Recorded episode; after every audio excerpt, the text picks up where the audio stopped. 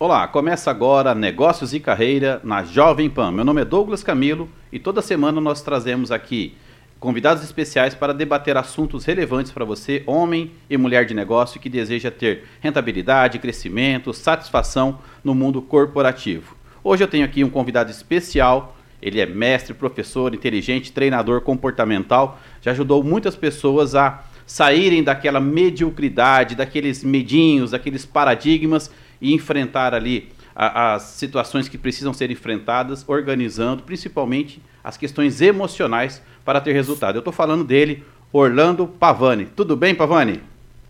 Olá, meu querido, tudo ótimo. Como você está? Privilégio estar aqui com você mais uma vez, querido. Legal. Ó, nós iniciamos o negócio de carreira, né? Primeiro começou lá na TV 10 e você foi meu convidado especial. Nós inauguramos, né? Aquele primeiro programa que foi sensacional, teve uma audiência muito bacana, um assunto muito relevante. E agora você está vendo, Pavani, como que a, a vida está impulsionando as coisas? Nós estamos aqui na Jovem Pan. Legal demais, cara. Legal demais. É. As coisas evoluem para quem semeia, né? É a lei da semeadura. Quem semeia, colhe. Perfeito. E, e você está convidado, convocado, no dia que você estiver aqui em Maringá, vamos programar você estar aqui no estúdio maravilhoso da Jovem Pan. É muito gostoso o clima aqui. E aí, Pavani, como você está aí? Você está à beira-mar, não é? Você está em Santos? Estou em Santos, estou em Santos. Eu imagino o sofrimento que você deve estar também em relação a isso, né? E para eu, eu não ficar sozinho aqui no estúdio, eu convidei também uma pessoa sensacional que, que também vai contribuir, vai fazer perguntas difíceis para você, porque ela também interage com muitos empresários, com homens e mulheres de negócio ali, que, que deseja ter sucesso e quer estabelecer ali os seus crescimentos, principalmente nas redes sociais, na internet. Eu estou falando dela, da Sandra Ruiz. Tudo bem, Sandra? Olá, Douglas. Obrigada pelo convite. Muito feliz em estar aqui na Jovem Pan com você nesse programa maravilhoso.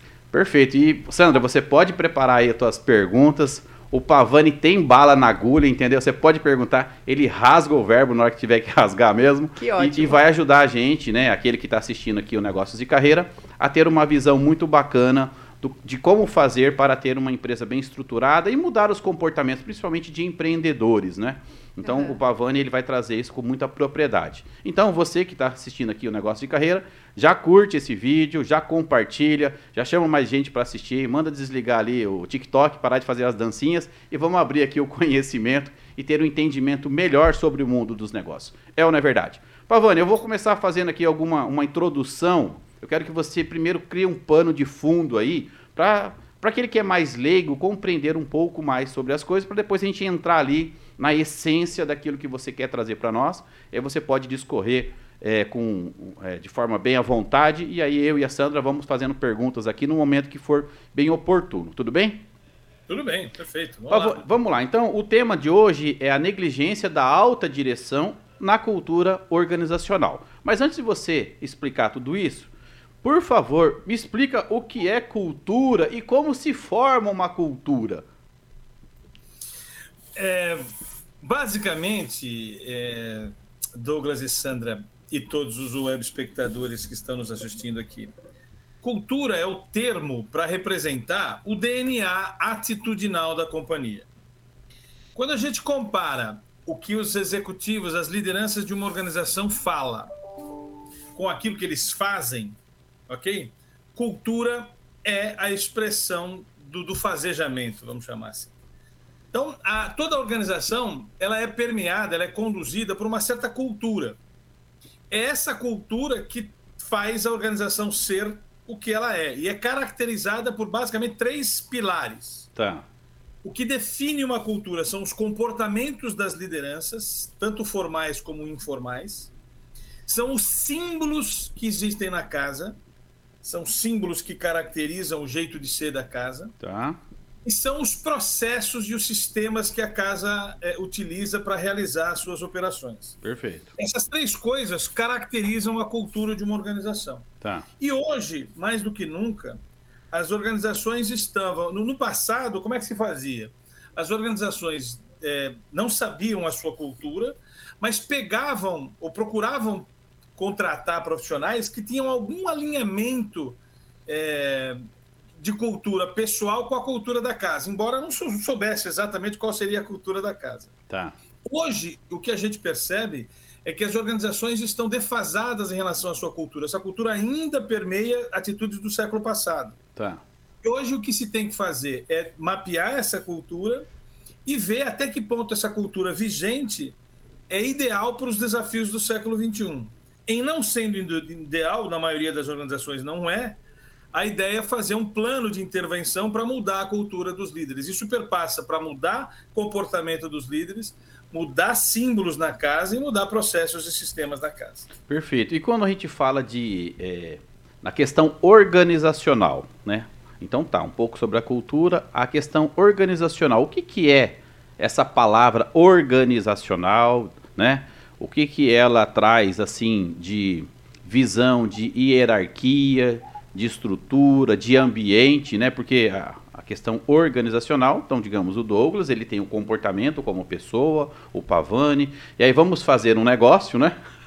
Para termos uma boa carreira, ao gancho, né?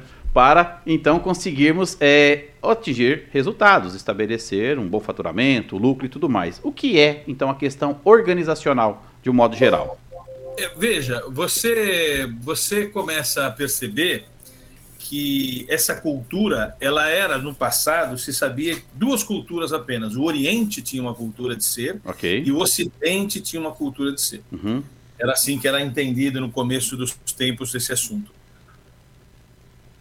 Evoluímos e descobrimos que as culturas existem de, de ruas distintas. Por exemplo, eu me lembro na minha infância, quem morava na rua X não podia passar na minha rua que levava pau. Certo e a gente passava na rua do outro, a gente apanhava. Uhum. Porque eram ruas com culturas muito diferentes. Sim. O que a gente percebeu é que a organização tem essa cultura. Uhum. É esse jeito de ser que caracteriza aquilo que funciona quando a pessoa entra lá. Tá. É, é, é uma espécie de aura, que um campo, né? um campo, basicamente, que funciona. Para você ter uma ideia disso, não sei se você já foi é, andar de metrô em São Paulo. Já. Se você descer numa estação chamada Brás, aqui hum. em São Paulo, ela é uma estação que ela faz uma fusão entre metrô e trem. Certo.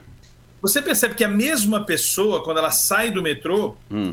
e vai para o trem, ela tem uma conduta até o momento que ela entra nas dependências do trem. Tá.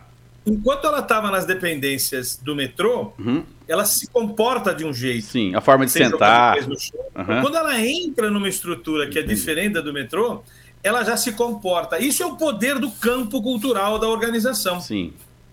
O quanto que as pessoas acabam é, sendo vitimados, reféns desse jeitão da organização ser.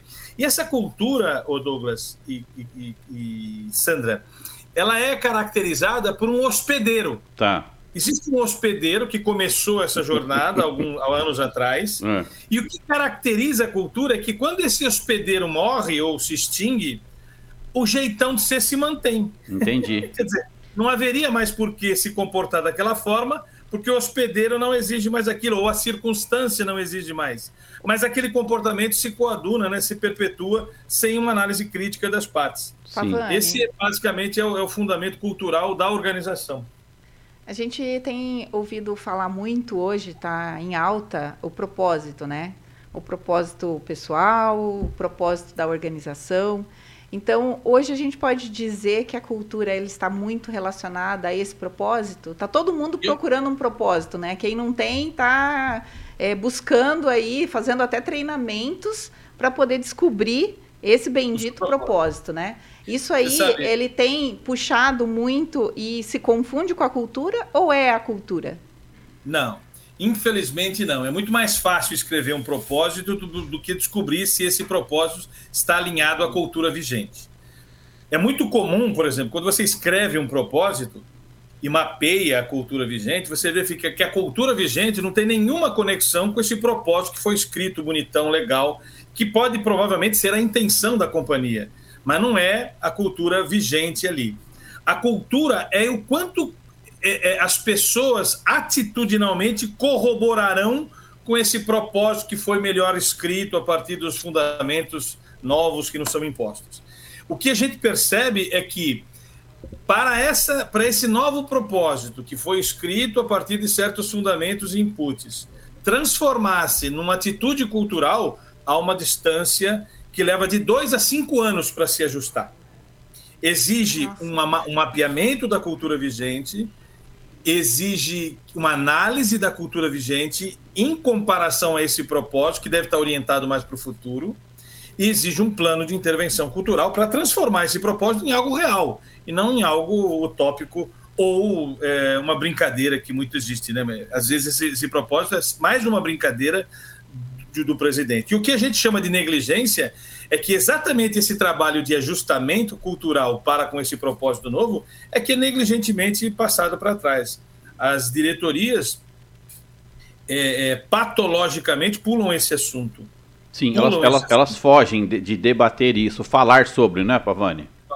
Até porque parece que é um assunto menos importante e que muito, é, é muito psicologizável, né? E não tem nada de psicologia nesse assunto. Tá. É, tem muito mais liderança mesmo, né?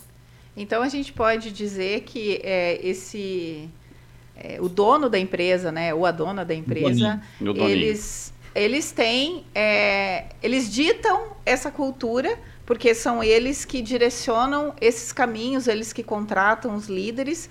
Então, assim, esse jeitão dos donos da empresa, eles se perpetuam por toda a, a, a hierarquia, né? Desde... Deveria se perpetuar, mas não se perpetua, não. não. É exatamente isso que não acontece. Esse doninho define lá um, um jeito bacana de ser para o século XXI uhum. e não percebe que os seus líderes não têm um comportamento aderente àquilo, nem ele mesmo tem. Uhum. Ele mesmo ele é refém da sua própria intenção futura. Então, Embora na verdade, que... a, é, o propósito é uma balela atualmente? A maioria das vezes é. Só para inglês é. ver, é. assim. Exatamente. Você vê que uma vez, vou dar um exemplo aqui. É triste isso, um, né? Um, um, presidente, um doninho de uma empresa, escreveu um propósito bonitão, legal, totalmente aderente aos desafios do século XXI, uhum. é, que mostrava que a empresa deveria ser é, a, a, a, adesa à experimentação, ao invés de punir erro, uma série de frases bacanas de se dizer, uhum. e muito, muito bacanas se fossem verdades. Mas aí, num diagnóstico que fora feito oportunamente, se descobriu que as, as pessoas têm muito medo do cara, do doninho lá. Hum, uhum. Entendi. E aí eu geramos um resultado, um resultado de um diagnóstico cultural é sempre um resultado polêmico, né? Porque a gente não dá opinião, mostra estatísticas das opiniões das pessoas, isso nem sempre é gostoso de ouvir. Aí eu falei para ficou dito lá que 94% das, das pessoas da casa têm medo do seu doninho. E ele falou assim: Eu não entendo por que, que as pessoas têm medo de mim. Eu falei assim, e aí eu comentando com ele, né, sendo amigo dele, falei assim: Querido, não vou dizer o nome dele por questões de ética, mas, uhum. cara, você anda armado na companhia, velho. Nossa. Era uma empresa de segurança? É, é, mexer com é um transporte de dinheiro? Anda armado. Uhum. O, o revólver na cintura, assim. Entendi. Aí eu falei assim: Você acha que as pessoas não vão ter medo de um cara que anda armado, velho? porque eu sou amigo dele. E aí ele ficou indignado com a minha frase, dizendo assim: Mas eu nunca tirei ninguém. Pois é. Quer dizer, olha o raciocínio do cara. Ele está orientado, pelo menos no texto, em relação ao futuro, mas ainda armado. Sim. Isso, então, é, é, isso é quando, quando escreve esse propósito, acaba sendo mais um desejo do, de um ser é um novo, um anseio de ser um ser novo com aquilo que não atingiu ainda. Só que quando, quando traz para a cultura, traz toda aquela carga ainda do passado, né? O comportamento, né? E Por a exemplo, gente consegue. Você vai no hospital, você vai num hospital. Ah. E é muito provável na cultura de um hospital que esteja orientado para o futuro, ah. esteja o tal do atendimento humanizado. Tá. Sim.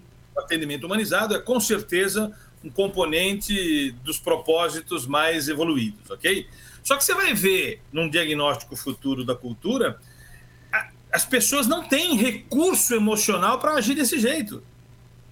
Então a cultura vigente é antagônica a essa intenção é, sofista né, do, do negócio. Então há necessidade de se trabalhar essa mudança cultural. Tá. Que não então... é um negócio para amador, é um negócio muito sério, difícil de fazer.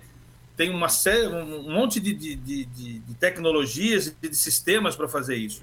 Não é um assunto simples é um assunto é, demasiado complexo e que, infelizmente, os profissionais de RH estão babando, não sabem nada do que está fazendo nesse sentido. Muitos é. deles acham que esse não é papel deles. É exatamente isso que eu queria é, entender, tá, de você.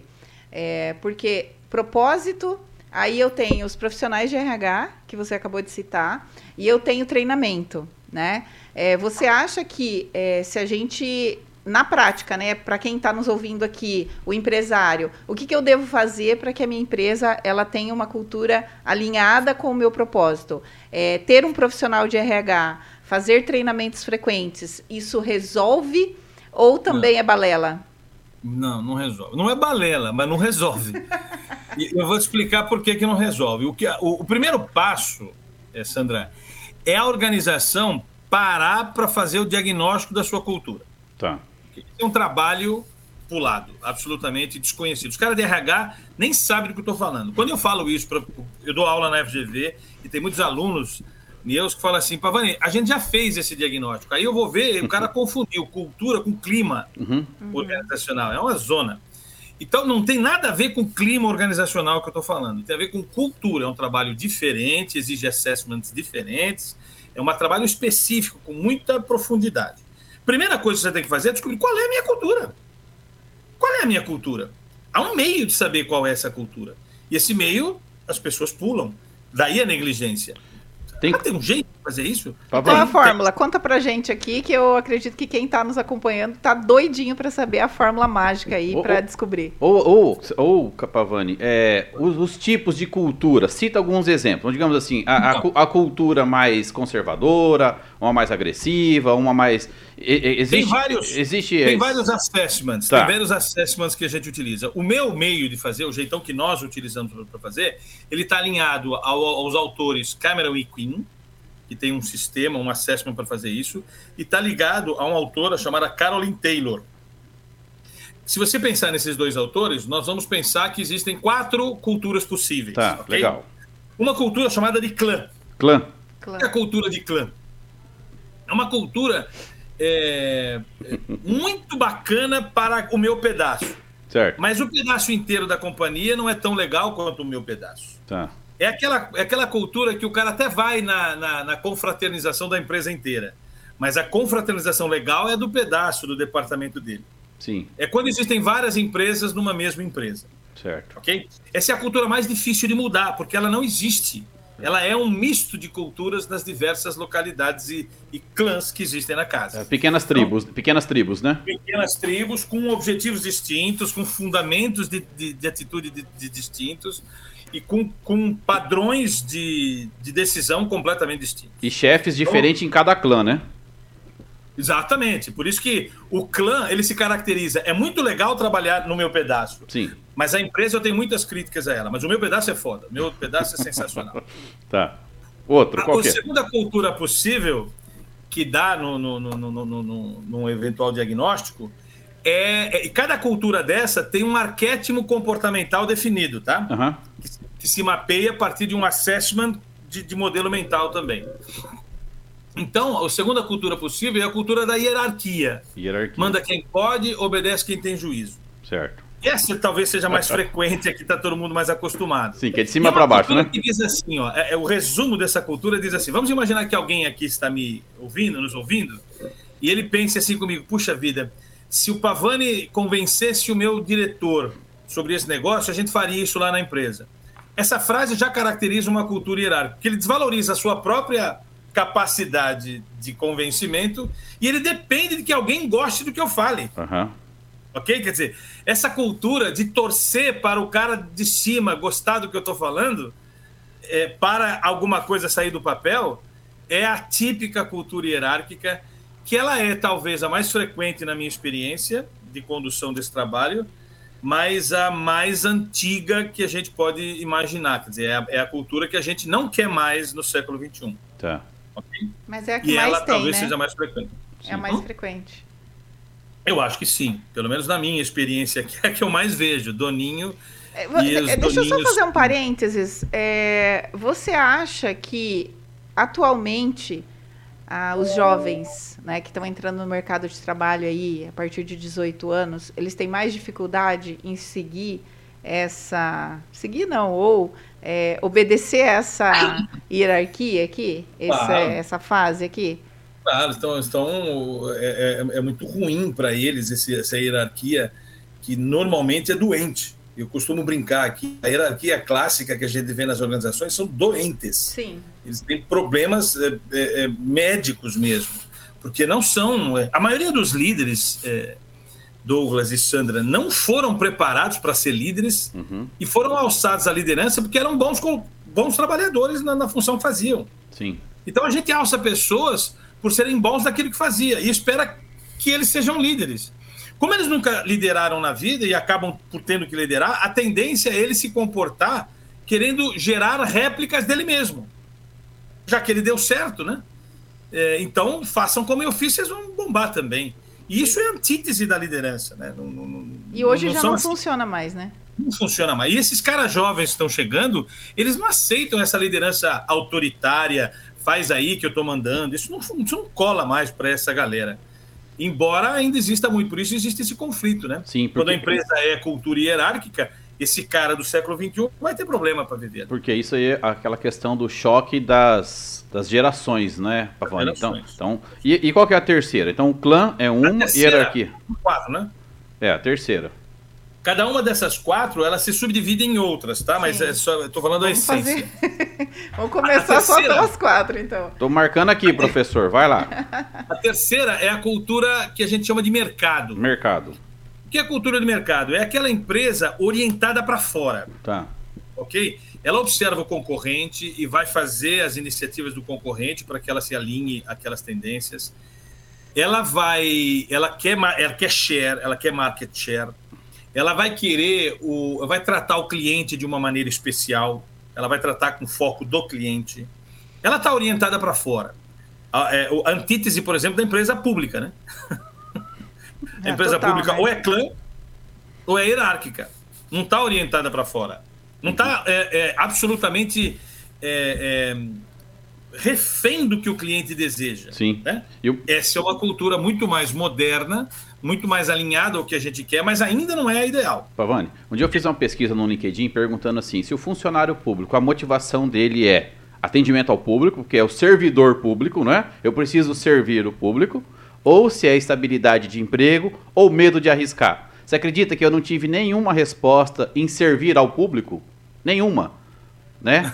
Porque assim, não dá, eu, eu, estou aqui, eu quero ser servidor é antítese, público, né? é, para servir ao público. Então eu nem olho para as pessoas quando eu estou numa repartição pública, porque eu estou preocupado com o processo, estou pensando em, em, receber os meus pagamentos dentro do prazo, e eu não quero correr o risco de perder meu emprego.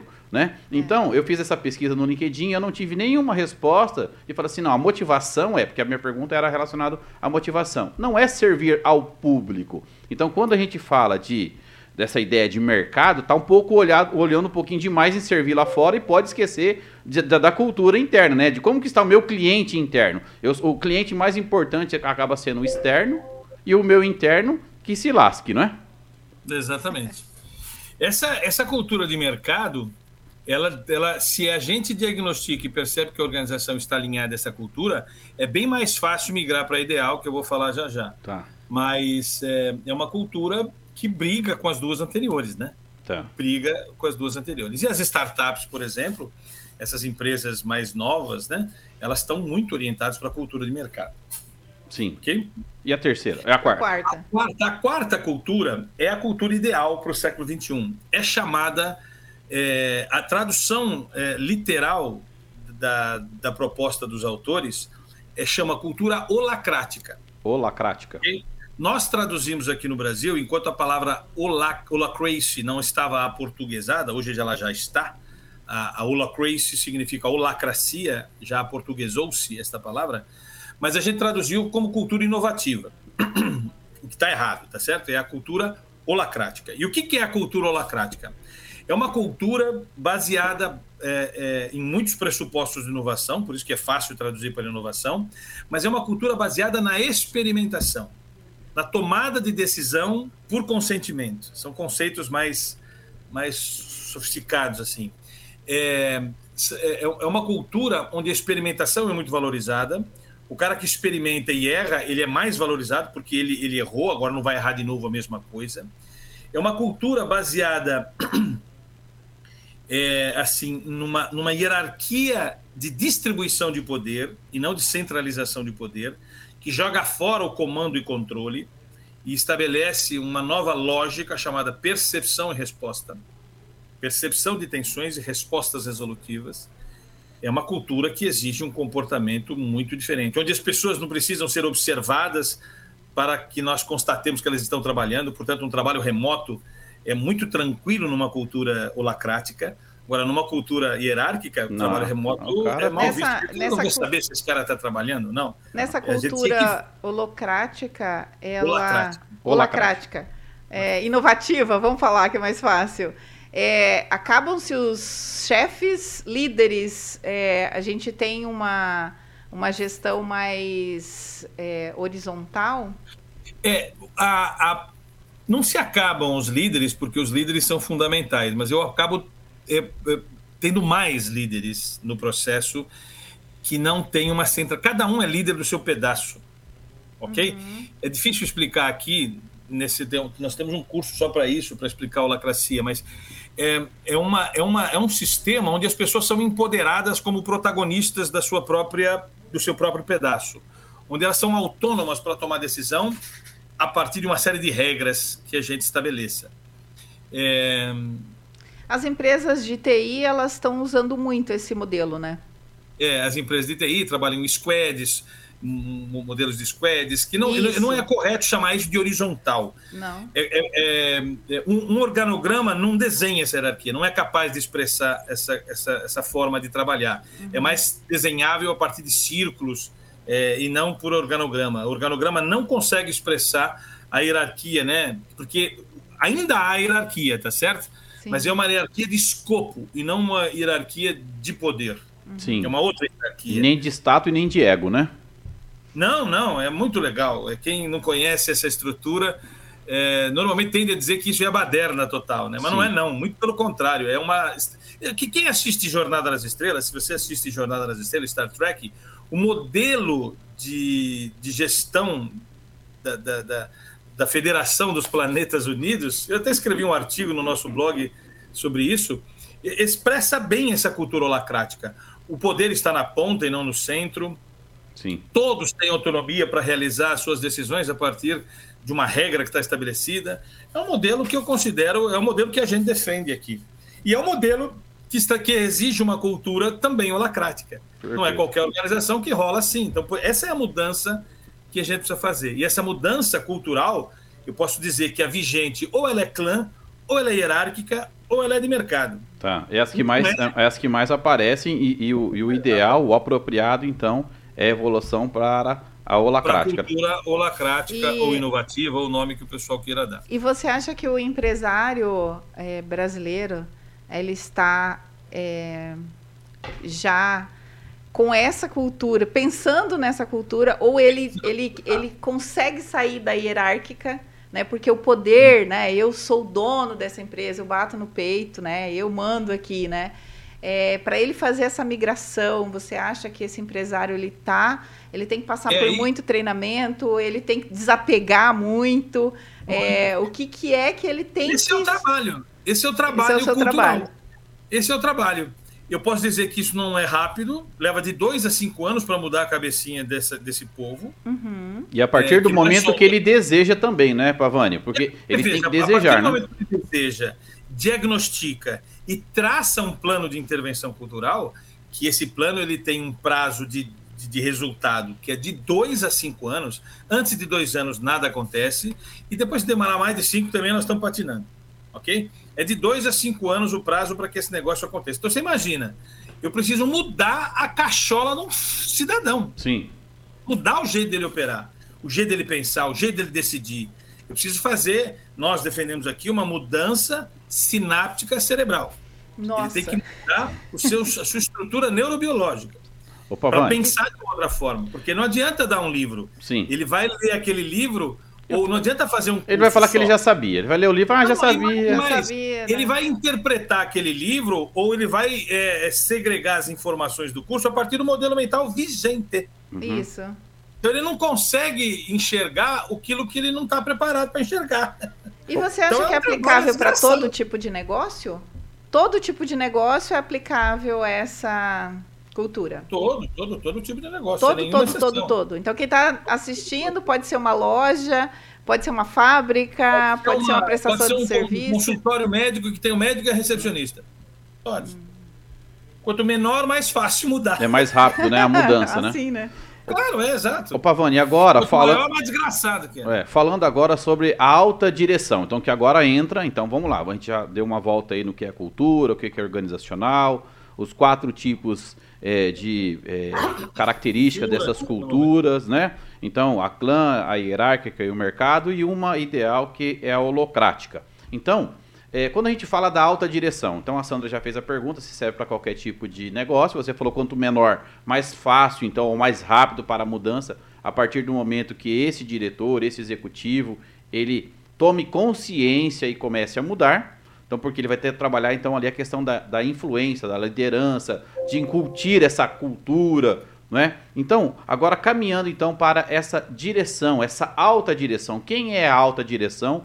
dentro das organizações, porque tem aquela a direção que é a, a formal e tem aquela que o cara ah, tem que ver com o meu sócio que não participa, aí eu tenho que ver com a minha esposa que não participa, ou eu tenho que ver com o meu esposo que não participa, mas opina e acaba então influenciando nas tomadas de decisão. A minha pergunta é: quem é essa alta direção nas organizações?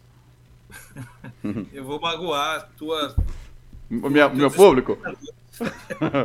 Alta direção é o problema das organizações. A Sim. maioria das empresas, o problema são eles. É essa alta direção que eu, eu parei de, de, de, de Esse termo, alta direção, eu aboli no meu vocabulário. Uhum. Porque a gente não pode ter mais a alta liderança. Nós temos que ter a liderança. Que ela não é alta, nem baixa, nem média, nem nada. Ela é liderança do seu escopo, do seu pedaço, do seu canto. Quando a gente pensa em alta liderança, quanto. Olha, eu estou há 32 anos com consultoria. Tá. A vida inteira eu ouvi dizer que como é que a gente engaja a liderança, a alta liderança. E esse desgraçado não engaja, não tem jeito, ele é superficial, ele não é profundo no seu conhecimento, ele é superficial. Principalmente quando o assunto é gestão. Ou ele é bom em ver, ele é bom em uma coisa e acaba gerindo um negócio.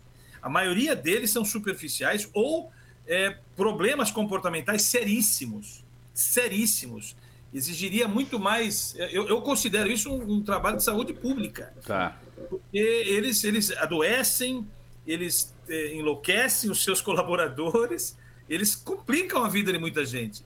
Então, essa alta liderança, para mim, é o grande impactado numa mudança de cultura. Tá. Porque a mudança de cultura, a gente não está querendo mudar a, a prole, nós estamos querendo mudar a liderança formal e informal. a fonte, duas, né? a fonte, né? Você quer curar na fonte. A fonte, a fonte. Tem um estudo antropológico que no curso que a gente dá, a gente fala que não adianta a gente querer mudar é, os níveis, os liderados. Nós temos que mudar os líderes. Porque se a gente mudar as lideranças formais e informais, os liderados acabam indo por efeito manada de uma maneira muito fácil. Rápido depois, então, né? É, é, os líderes que a gente tem que, que, que, que, tocar. E os mais resistentes são essa alta aí que você se refere, que eu procuro, faço uma força grande para não falar essa palavra mais, porque senão eu, eu, eu, eu me traio aqui. No nosso documento sobre gestão, que é o RPG, a gente não, não tem essa palavra de alta liderança mais. Uhum. Porque a gente acredita que não há mais uma alta liderança. Não faz sentido, né? Não faz sentido, né? E, isso, então, isso, isso, ela tem que ser. Mas ela existe, né? Ela, ela existe. É, porque ela, é, ela, vai passar pelo DNA dos doninhos que você fala, não é? Doninhos. Porque, digamos assim, é aquela história: o cara sai motivado de um evento, alguma coisa,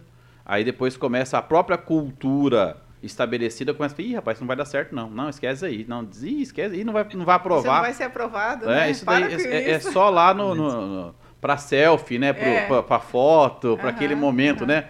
É, eu, esse dia eu tava com o Luciano aqui, a gente debatia, que aí ele, ele, ele disse que ele falou assim: vou fazer uma piada aqui. Ele falou assim: estou entregando aqui o meu atestado, estou sorrindo, mas eu estou. Por fora eu estou sorrindo, mas por dentro eu estou todo arrebentado. Ou seja, aquela aparência, né? E a Sandra pode falar isso com muita propriedade relacionada às redes sociais, Sim. essa questão da, da, da, aparência que eu tenho que mostrar que uma empresa. Né, o Pavani vai ficar louco essa palavra, quer ver? Politicamente correto, né? Então, não, tá vendo?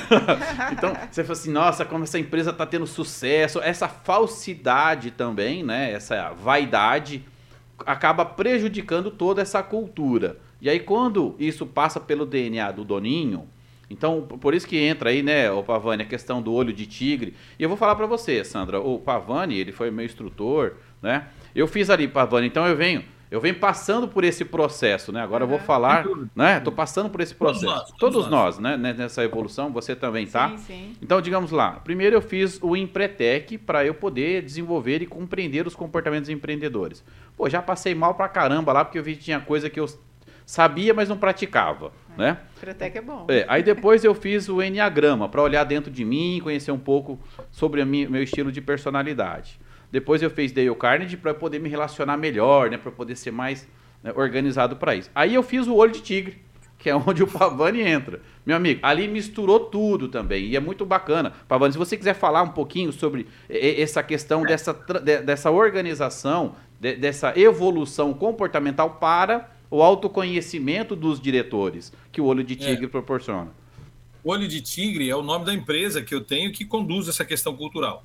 Mas quando a gente faz o plano de intervenção cultural, é necessário mudar o modelo mental das pessoas. E é aí que o método OT de desenvolvimento humano entra.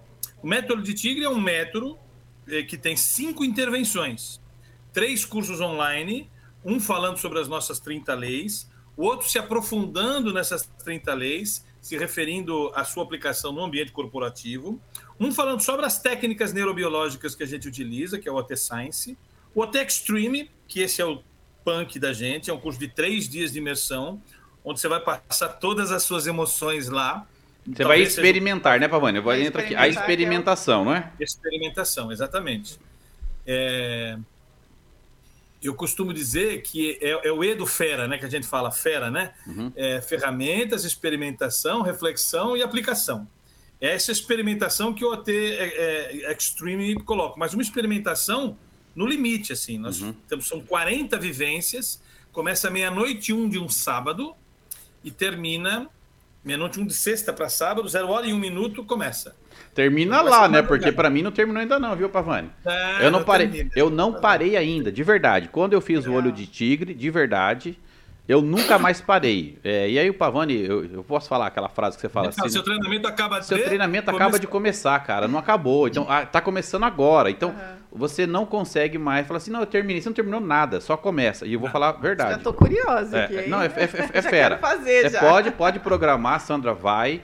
É, é, sensacional. Próxima data, para quem aí estiver assistindo, 14 de maio a 16 de maio. Próxima Olha, data agora. Daqui, tá para chegar. Já tá chegando. É imersão, é sensacional. E aí, eu confesso, porque é o seguinte, tem diversas... Você experimenta e tem muito feedback, é feedback em tempo real, né? E aí você tem a tua... É, e aí você tem a tua conclusão final, aí sim, é a tua consciência lá que é fudido mesmo, né? Que é onde eu sentei, chorei igual nenezinho mesmo, falei, caramba. E aí você sai de lá com uma característica completamente diferente. Cara, eu vou fazer diferente. Então, isso já entra... Nós né? dois, nós dois choramos muito. Não, é, é sensacional, cara. É, é, e aí, o que, que, eu quero dizer? E aí, Sandra, você precisa praticar depois disso. Você já tomou consciência. Sim. Você já compreendeu. E agora, o que, que eu faço? É. Não dá para ficar mais naquele, naquele comportamento antigo e aí tem diversas atividades, e aí eu, quando eu estava resolvendo diversos pontos, e já evolui bastante coisa. Eu conversava esse dia com a Alessandra é, Pavani.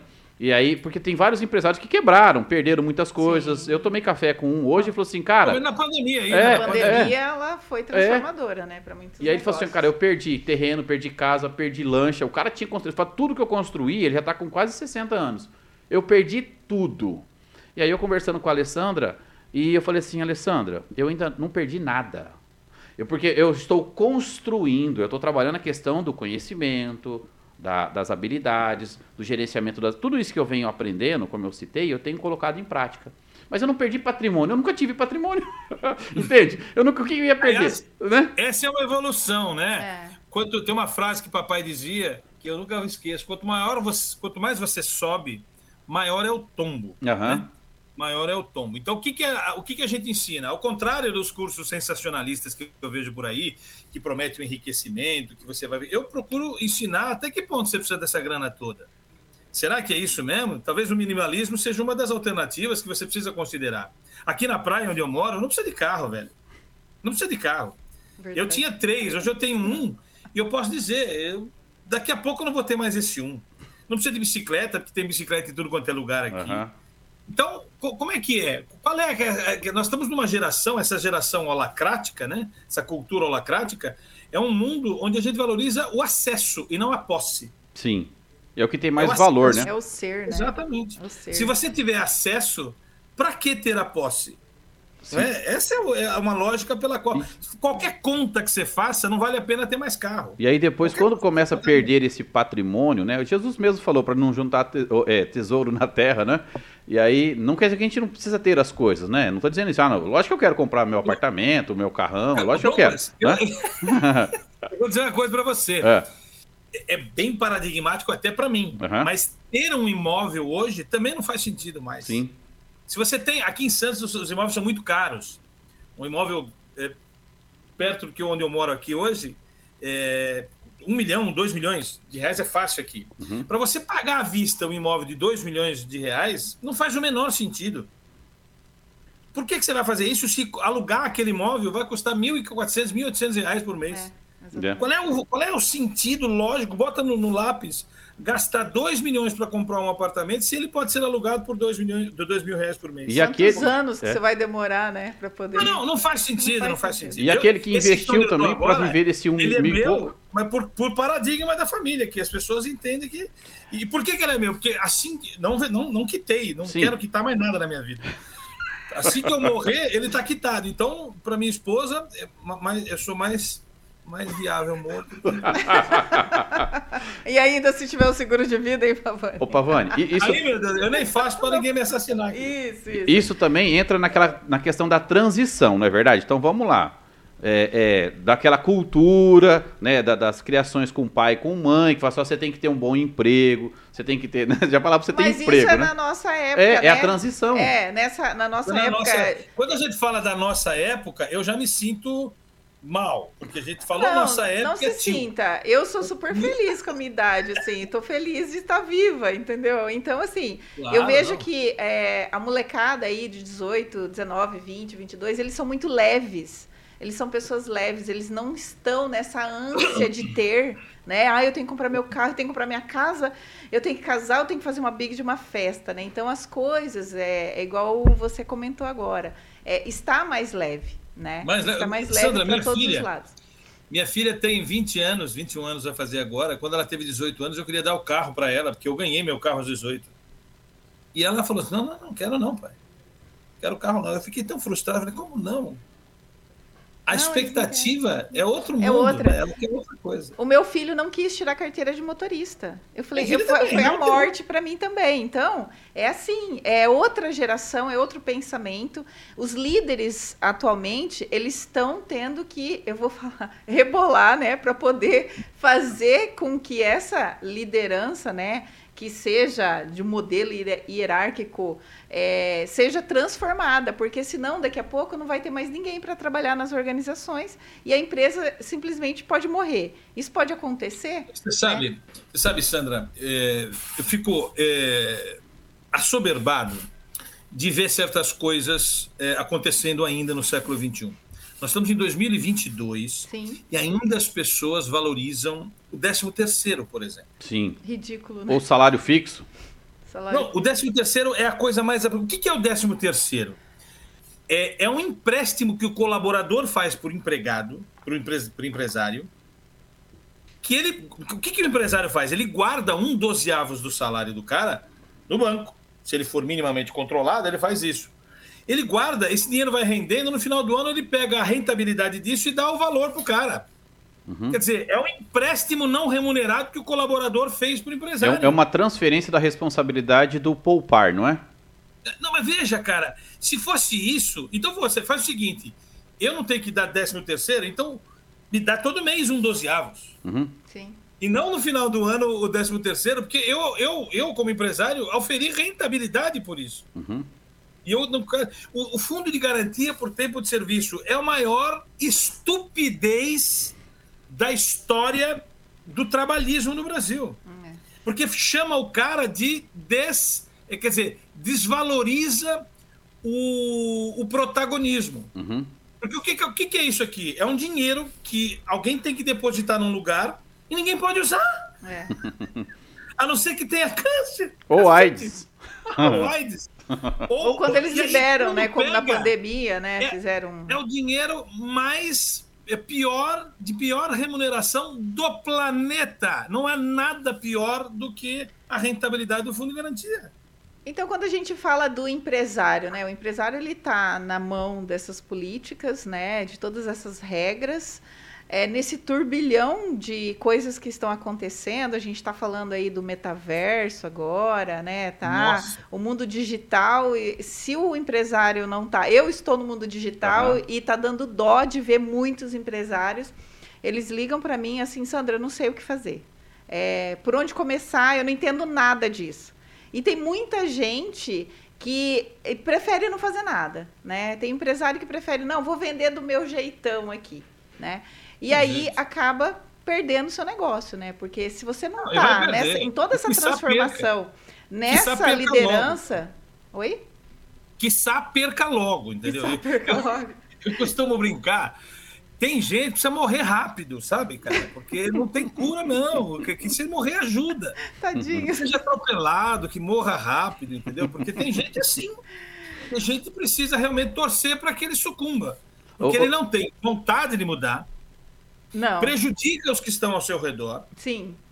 É, é, a gente, eu acho que a gente tem que o nosso papel é dar a oportunidade para as pessoas se revisar, revisitarem. Se, re, se Mas, experimentar, né? Se experimentar. Ah, esse é o ponto. Esse é o meu. Deixa eu fazer uma pergunta. Meu lema de vida aqui. Deixa é por isso que a gente fala né, do tema do, do programa. A negligência, negligência. Uhum. com relação a isso. Porque é um ato negligente. Deixa, deixa, eu, fazer, deixa, deixa eu fazer uma pergunta para a Sandra aqui. Ô, Sandra, Oi. você que é do, do meio digital, dessa questão da comunicação a pessoa ela tem que ter o posicionamento, criar conteúdo de valor, Sim. aquelas pílulas e não sei o que e tal. Existe toda uma metodologia, né? claro. né? Agora, você viu empresas quebrando porque não conseguiram se adaptar a essa nova forma de venda, não é? Sim. Ou montar uma loja, ter um ambiente, eu ir lá na empresa, na loja, experimentar, ver, né? Você viu alguns empresários quebrando, não viu? Sim, muitos. E né? quais foram a questão comportamental que você percebeu porque eles quebraram não conseguindo evoluir desse novo formato de relacionamento com o mercado e vendas para esse novo formato é, mais tecnológico, é, de, se expor, de se expor mais, de explicar mais. Qual é o comportamento que você percebeu mais nessa negligência aí, pegando esse ganchinho aí? É, eu percebo que os empresários, um, é, não, vou, vou continuar assim, não vou mudar, né? Aquela teimosia. aquela teimosia, né? Porque, ah, falando de pandemia, né? Vai passar, e eu vou voltar às vendas normais, mesmo que o mundo tá assim, mas meu negócio não vai funcionar, né? Então essa teimosia muito grande. É, eu vejo que muitos não queriam investir, né? Segurando o dinheiro porque achava que tinha que guardar para poder passar essa fase, principalmente nessa fase, né? Então, é, muitos perdidos não sabem para que lado correr, com má é, lideranças é, instruindo eles, né? Então, às vezes, é, tem uma empresa, uma empresa boa, uma empresa grande, só que eu tenho os meus líderes aqui, as pessoas que fazem as coisas para mim, só que muitos puxando para um lado e o empresário perdido e não, não investia. Então, assim, a gente percebe no mundo digital que o empresário ele tem que ficar muito atento, ele tem que estudar um pouco também. Né? Falando de cultura, né? A gente tem que ter, uh, o empresário tem que conhecer, e no mundo digital ele tem que entender um pouquinho e saber para onde que o negócio dele vai. E ter pessoas competentes para poder ajudá-los. Porque se não tiver pessoas competentes, tem muita gente aí que puxa para um lado que não é o lado correto. Eu, Mas aí eu diria assim, a uhum. maioria é teimosia. Viu? Teimosia. Resistência ao Resistência novo, ao novo. Experimentar algo novo e Exatamente. acreditar que aquilo que fazia vai ser o mesmo modelo. É a síndrome de Gabriela. Eu nasci assim, eu cresci assim, vai é, fazer exatamente. assim, vai continuar assim. eu, eu, eu, eu não costumo mais chamar isso de teimosia, me aprofundando no, nos fatores pelos quais as pessoas resistem a quaisquer mudanças. Tá. É falta de recurso emocional. Tá. Ele, ele, ele, não, ele, ele, dentro dele, se ele olhar no espelho, ele fala assim: Eu não estou sendo teimoso. Entendi. Mas ele vai. Ele, ele não tem recurso Ele tem recurso para fazer isso, né? E aí ele precisa de ajuda. Uhum. Agora, se a gente tem ajuda e ele não quer ajuda, Aí não é teimosia. Então, o, é... Que, o, o, que eu ia falar aqui é o seguinte: o primeiro ponto Falta é pedir ajuda. Uhum. Tem que reconhecer, né? Para ser curado, a primeira coisa tem que reconhecer que está doente, né? Ajuda. É, tá com problema. Estou... Aí onde entra o problema da vaidade. E ela fala assim: não, o que, que vão pensar de mim? É, quantos empresários, Pavani, com certeza você já atendeu, choravam nas reuniões comigo porque ele tinha que manter aquela aparência de, de um diretor, de uma autoridade, de estar bem, para não contaminar ou assustar a, a, a, equipe. E a equipe ficava numa fantasia. Mas aí o empresário chorava comigo. Então, o primeiro ponto é reconhecer e peça ajuda. Cara, Sim. eu preciso de ajuda. Eu não sei o que fazer. Eu não conheço isso. E aí depois a o maioria, segundo, né? A maioria dos resistentes a fazer a nossa experiência, você sabe disso, é essa. O cara não, não entende que ele precisa de ajuda. Sim. E é duro você saber que o cara precisa e o cara posterga, procrastina. Transfere, né? Ele manda todo mundo, manda lá a recepcionista, a secretária, a zeladora, mas não, não vai, não participa, né? Não, é não se vai. entrega, não é? Não olha, não para para olhar. Lá no, é. no, no, no, OT, nós fizemos um momento que eu tenho que parar para olhar para minhas prioridades, os meus negócios, e tem que escrever. Eu tenho que parar eu tenho que escrever, escrever, eu tenho que ler e tenho que marcar a data. É o que as pessoas fogem, porque elas querem resultados rápidos, não é, Sandra? É.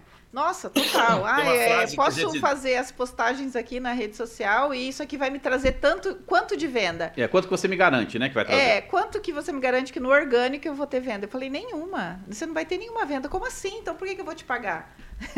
então, assim, é, é, a gente enfrenta um, é, um, uma resistência muito grande do empresário. Claro, né? É uma frase que a gente sempre diz lá, né, Douglas? Hum. O sucesso é uma questão de frequência é.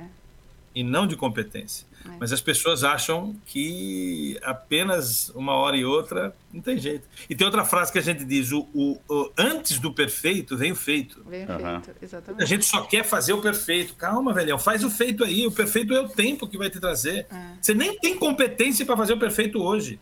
Vai adquirir conhecimento pela curva de aprendizado fazendo o feito. Pavani, a gente vai melhorando, né? Você faz, claro, é aí vai aperfeiçoando. É isso que é o nosso trabalho. Ah, vamos fazer uma estratégia, não deu certo, vai de novo. Não tem fórmula Primeiro mágica, perfeito, né? Depois o perfeito. Pavani, uma pergunta. Você falou do RH, do RH, né? Que é limitado, nem sabe o que tem que ser feito. Malemar faz a pesquisa de clima organizacional também, porque não sabe nem trabalhar o dado estatístico. Se fizesse a pesquisa de clima organizacional e apresentasse os indicadores e, e, criasse ali um plano de desenvolvimento, um, um plano para essa mudança, já seria um grande passo, né? Agora, como que você pode é, é, orientar e direcionar para aquele que está nos assistindo aqui, que eu tenho bastante é, alunos, pessoa da área de gestão de pessoas, né, que acompanha con conosco aqui o negócio de carreira, qual é o papel da área de gestão de pessoas do RH, porque gestão de pessoas para mim é o líder que faz, o RH ele uhum. cuida do, do, da organização dessas informações. Mas como que a área de gestão de pessoas e o RH pode contribuir para essa mudança de cultura, para essa evolução e atingir melhores resultados? Essa é a minha pergunta. Uma pergunta espetacular, cara, e vai dar oportunidade de eu falar uma coisa que eu eh, escrevi no artigo que eu falei, que é que, eu escrevi há pouco tempo atrás lá pela, no blog da OT, onde eu falo da como é triste ver a alienação dos profissionais de RH. Na minha cabeça, quem conduz a mudança não é o pessoal da qualidade. Eles são bons, mas são chatos. Não é o pessoal de compliance, que é o pessoal de auditoria. É Eles são também. bons, mas também são chatos e tem algum recurso, mas não, não basta. O pessoal de estratégia é um cara bom para fazer as mudanças, para conduzir as mudanças, mas ele só entende de estratégia, não entende é, dessa questão humanista que envolve o processo. Na minha cabeça, sabe quem tinha que ser o cara para cuidar, cuidar da mudança? É o cara de gestão de pessoas. Uhum. Só que ele está tão despreparado, ele está tão orientado para férias, para contratação, para treinamento, que ele nem sabe direito por que, que ele serve, ele não entendeu o seu papel de agente de mudança. Na minha experiência, eu dou aula há muitos anos, o pior profissional da organização hoje, o cara mais mal preparado é o cara de RH. Infelizmente, eu tenho que dizer. Deveria ser o contrário, porque o papel dele é conduzir essa mudança. Ele que deveria entender o que é a cultura organizacional, ele tem que falar: esse assunto é meu. Mas o que, que eu tenho visto? Quem tem feito esse negócio não é o cara de RH. É um outro cara que entendeu essa lógica e acaba delegando para RH, mas não foi iniciativa de RH. E, aí, e RH patina, fala assim: não entendo bem isso aí. Teve uma aluna minha hum. que, quando a gente estava entrando nesse assunto, numa disciplina que eu dou na FGV, que, que engloba esse tempo, esse termo, ela falou assim: nossa, isso não tem nada a ver com a minha função. A minha vontade é dar um tiro nela. Nossa. Se você fosse aquele empresário com, com, a, com a árvore, você, com a arma, você tinha dado um tiro nela. É claro que tem a ver com a sua função. É, é, você tem que abandonar o resto e só focar nisso aqui.